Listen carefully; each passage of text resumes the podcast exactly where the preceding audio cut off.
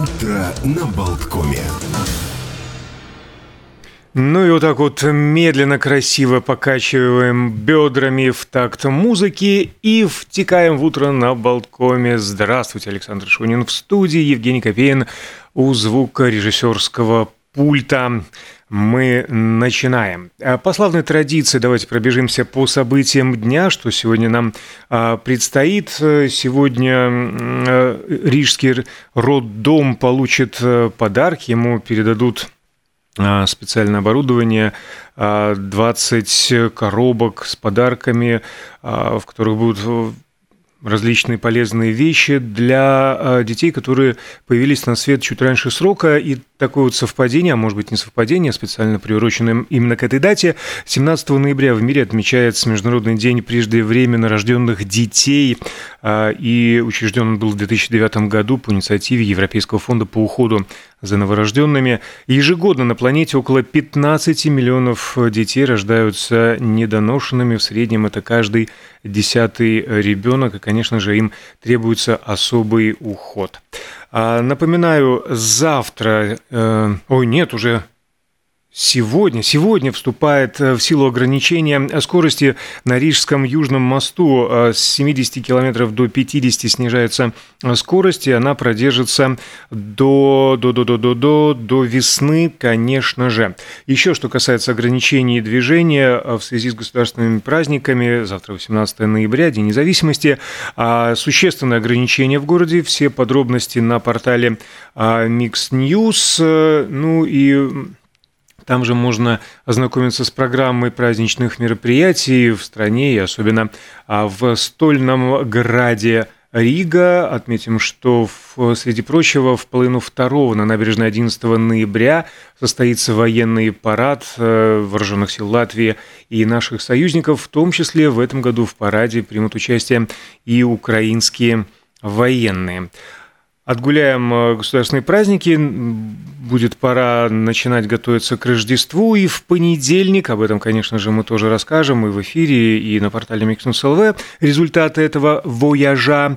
А мэр столицы Мартин Штакис вместе с представителями предприятия Рига Смежа отправится на поиски главных столичных елок.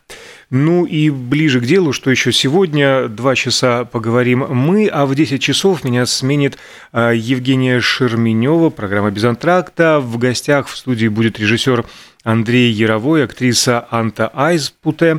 Речь пойдет о премьере спектакля по стихам Аспазии в театре улицы Гертрудес. Что касается нашего эфира, то а, Минут через 15 к нам присоединится Элина Брила, психолог инспекции по надзору за лотереями и азартными играми. Мы поговорим о специальной поддержке э, игроманов. И еще в половину десятого замечательная певица Диана Пашко будет в студии с премьерой своей песни. Ну а пока есть время, давайте поболтаем о том, что происходит на свете, какие дни, праздники отмечаются – День защиты черных котов и кошек, например, сегодня отмечается в мире, согласитесь, весьма необычный. Он был создан по инициативе активистов Итальянской ассоциации по защите окружающей среды, среды животных в 2007 году. А, в культуре многих народов коты считаются символом несчастья. Согласно официальной статистике, ежегодно в мире погибает насильственной смертью как минимум 15 тысяч черных кошек. Сама по себе эта цифра довольно пугающая. А, отмечим, что не все черные кошки одинаковые, кстати. В мире существует целых 22 разных породы идеально черных котов, но тем не менее, когда большинство из нас думают о черных кошках, наверняка представляют себе именно короткошерстную бомбейскую породу. Считается, что предки черных кошек были вывезены древними финикийцами из Египта, где содержались в виде храмовых животных. Фрея, богиня любви и войны в германо-скандинавской мифологии, ездила на повозке, запряженной черными котами. А многие историки уверены, что подобное предвзятое отношение к этим животным а, уходит корнями еще и в древнегреческую мифологию. Так богиня Гера, жена Зевса, отчаянно желала помешать рождению маленького Геракла, плода запретной любви между Зевсом и обычной смертной женщиной Алкменой, но план Геры не удался благодаря усилиям слуги матери Геракла, и в качестве наказания ревнивая богиня превратила парня в черного кота, отправив его служить богине смерти и колдовства. Таким образом, любую черную кошку древние греки воспринимали в качестве вестника и прислужника этого мрачного божества. Но начиная со средних веков, а, их напрямую начали ассоциировать с ведьмами, колдовством и самим сатаной. Наличие черной кошки в доме женщины было достаточным основанием, чтобы обвинить ее колдовстве, а некоторые даже верили, что ведьмы самые способны превращаться в черных кошек. Но, несмотря на всю мрачную репутацию, официально в прислужников сатаны черные кошки превратились только в XIII веке, когда папа Григорий XI официально издал документ, согласно которому эти животные были объявлены живым воплощением дьявола. А вот в Финляндии к черным кошкам относились чуть менее сурово, и вместо э, прислужников сатаны считали своеобразными проводниками в мир мертвых. Финны верили, что если черная кошка запрыгнет на постель больного человека, это означает, что э, в ближайшую ночь он покинет этот бренный мир. А, но хотя многие суверенные люди до сих пор считают черных кошек вестниками неудачи, самим э, котам с их окрасом, наоборот, повезло. А, к примеру, несколько недавних ветеринарных исследований на Западе выявили, что генетические мутации, которые отвечают за идеально черный окрас шерсти, также обеспечивают кошкам усиленный иммунитет, а также хорошее сопротивление и защиту от некоторых инфекционных заболеваний. Более того, даже, даже самые черные из всех черных кошек не всегда остаются таковыми до конца жизни. Фактически они могут менять цвет. А благодаря неким генетическим особенностям этих животных э, приводят к тому, что а, если черная кошка слишком часто и долго нежится на солнце, э, то черный пигмент, который отвечает за окрас шерсти, начинает разрушаться, и фактически черные кошки могут поржеветь. Э, еще пару э, фактов э, о них. В Шотландии, например, верят, что черный кот, который прибыл к дорогу дома, предвещает процветание. В Англии и Ирландии считают, что черный кот, переходящий ваш путь, несет удачу. И в целом моряки не только считают черных котов дурным предзнаменованием, но наоборот уверены, что они способны принести им удачу – в прошлом э, черные коты не только успешно помогали морякам истреблять крыс в трюмах, но и выступали чем-то вроде талисмана на удачу. А в Японии, в свою очередь, одинокие женщины, имеющие черных котов, привлекают больше поклонников. Есть и такие данные статистики. А в, том же самом, в той же самой Великобритании, конкретно в Мидленде, черный кот – идеальный свадебный подарок. И, э, наконец, самое богатое животное в мире э, – это черный кот Томассо, который даже вошел в книгу рекордов Гиннесса.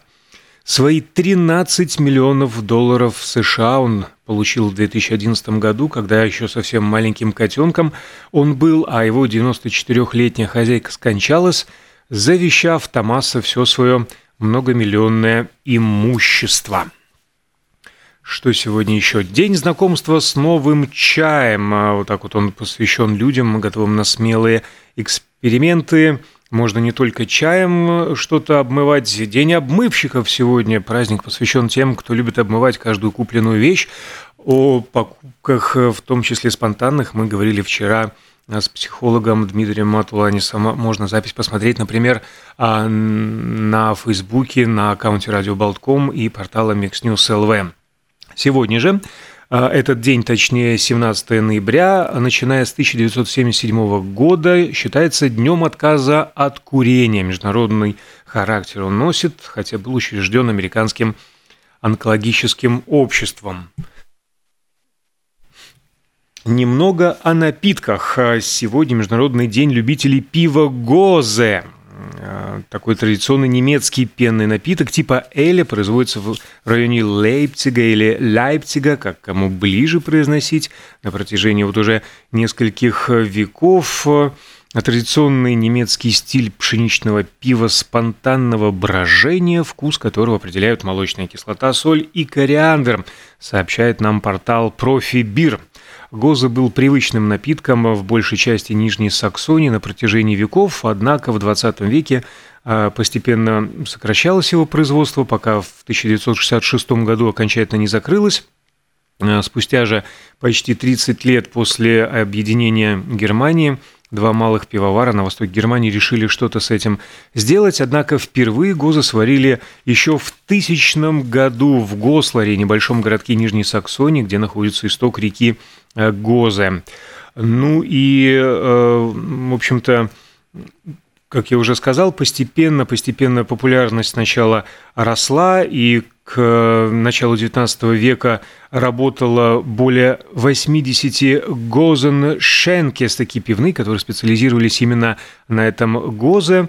И Лейпциг сам тогда называли городом Гозы, и более миллиона бутылок в год производило, но потом э, начались э, различные волнения, потом начались войны, популярность этого пива сошла на нет. В конце концов, рецепт был практически утрачен, но в 1986 году один пивовар, тоже из Лейпцига, Лотер Голхан, нашел последнего, буквально, вот, что называется, в роду. Э, человек, э, который был им найден, конечно же, уже совсем на склоне лет, пенсионер, глубокий старик, но он работал в последнем заведении, вот этот вот Гозеншенк, и у него где-то там в записных книжках был обнаружен э, рецепт, который, э, конечно же, слегка обновили, э, адаптировали под современности, и сейчас то и дело слышны мнения о том, что Гоза – это следующая волна в крафтовом пивоварении, которая